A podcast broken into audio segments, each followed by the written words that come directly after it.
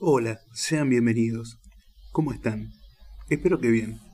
Soy Luis y quiero invitarlos, antes de comenzar este nuevo relato, a que nos sigas en nuestras distintas plataformas y redes sociales, para que así el podcast siga creciendo y poder mejorar la calidad de producción.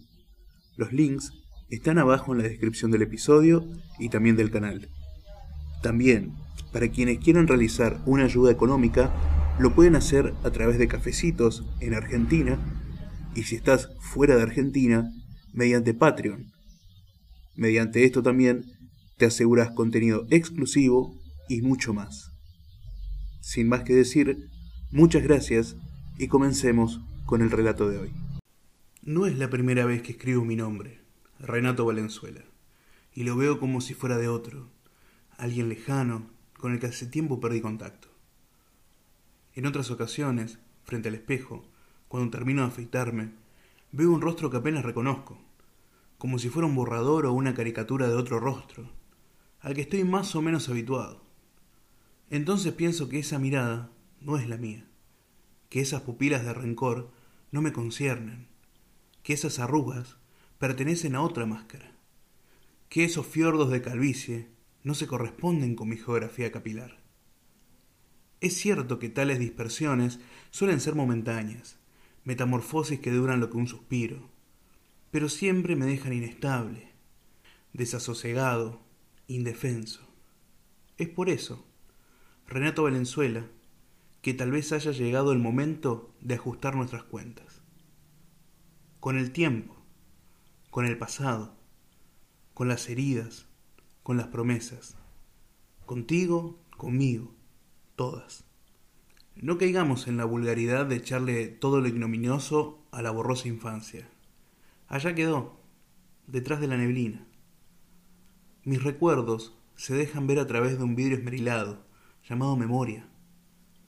Te veo desnudo en el campo, bajo una lluvia que no discriminaba, los flacos brazos en alto, gozando de esa felicidad inaugural que, por cierto, no volvería a repetirse, al menos con esa intensidad. Te veo niño, asombrado ante el raro espectáculo del peoncito que fornicaba. Vos creías que jugaba con alguna oveja, pasiva e inerte, por supuesto ausente de aquella violación antirreglamentaria. Tu adolescencia fue un sueño. Soñabas incansablemente y cuando por fin yo despertaba, vos seguías soñando. Con bosques, con olas, con pechos, con soles, con hambres, con manos, con muslos. Tus sueños eran de deseo y mis vigilias eran de censura. A menudo surge algún sabio de pacotilla, capaz de asegurar que el espejo siempre es honesto. Mierda de honesto. El espejo es un farsante, un traidor, un ladino. Ese Renato Valenzuela que está ahí, mirándome socarrón, pálido de tanto insomnio, es un remedo frágil de mí mismo, un facsímil sin sangre, una cosa. ¿Dónde está, por ejemplo, el latido de mis sienes, el corazón rebosante de logros y fracasos, las manos que no son garras sino proveedoras de caricias?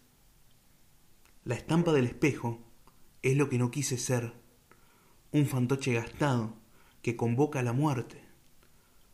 Por esos falsos ojos circulan escombros de deseos, que ya ni siquiera puedo vislumbrar y menos aún rememorar. Ese Renato Valenzuela es un epílogo del Renato Valenzuela que digo ser, que soy. ¿O no? ¿O será acaso este yo de carne y hueso, el pobre duplicado del que se mueve en esa luna?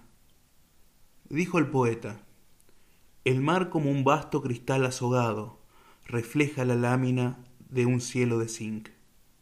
¿Ese renato de cristal azogado refleja la nada de mi cielo de zinc? ¿O acaso estará más cerca de lo que dice en la estrofa siguiente? El sol, como un vidrio redondo y opaco, con paso de enfermo, camina al cenit. ¿Dónde está, en esa copia servil que es el espejo, el veinteañero aquel que sedujo a Irene, o sea, el seducido por Irene, el que tembló como una vara cuando ella lo enlazó con sus brazos de enigma? ¿Dónde quedó el que besó y besó aquel cuerpo indescriptible, se sumergió cándido en él, feliz sin asumirse, volado en el amor. No hay sombra en el espejo. La sombra es de los cuerpos, no de las imágenes. Mi hijo Braulio tiene seis años de sombra. Nunca lo pongo frente al espejo, para que no la pierda. Irene, en cambio, ya no tiene imagen, ni sombra. Se le llevó el espanto.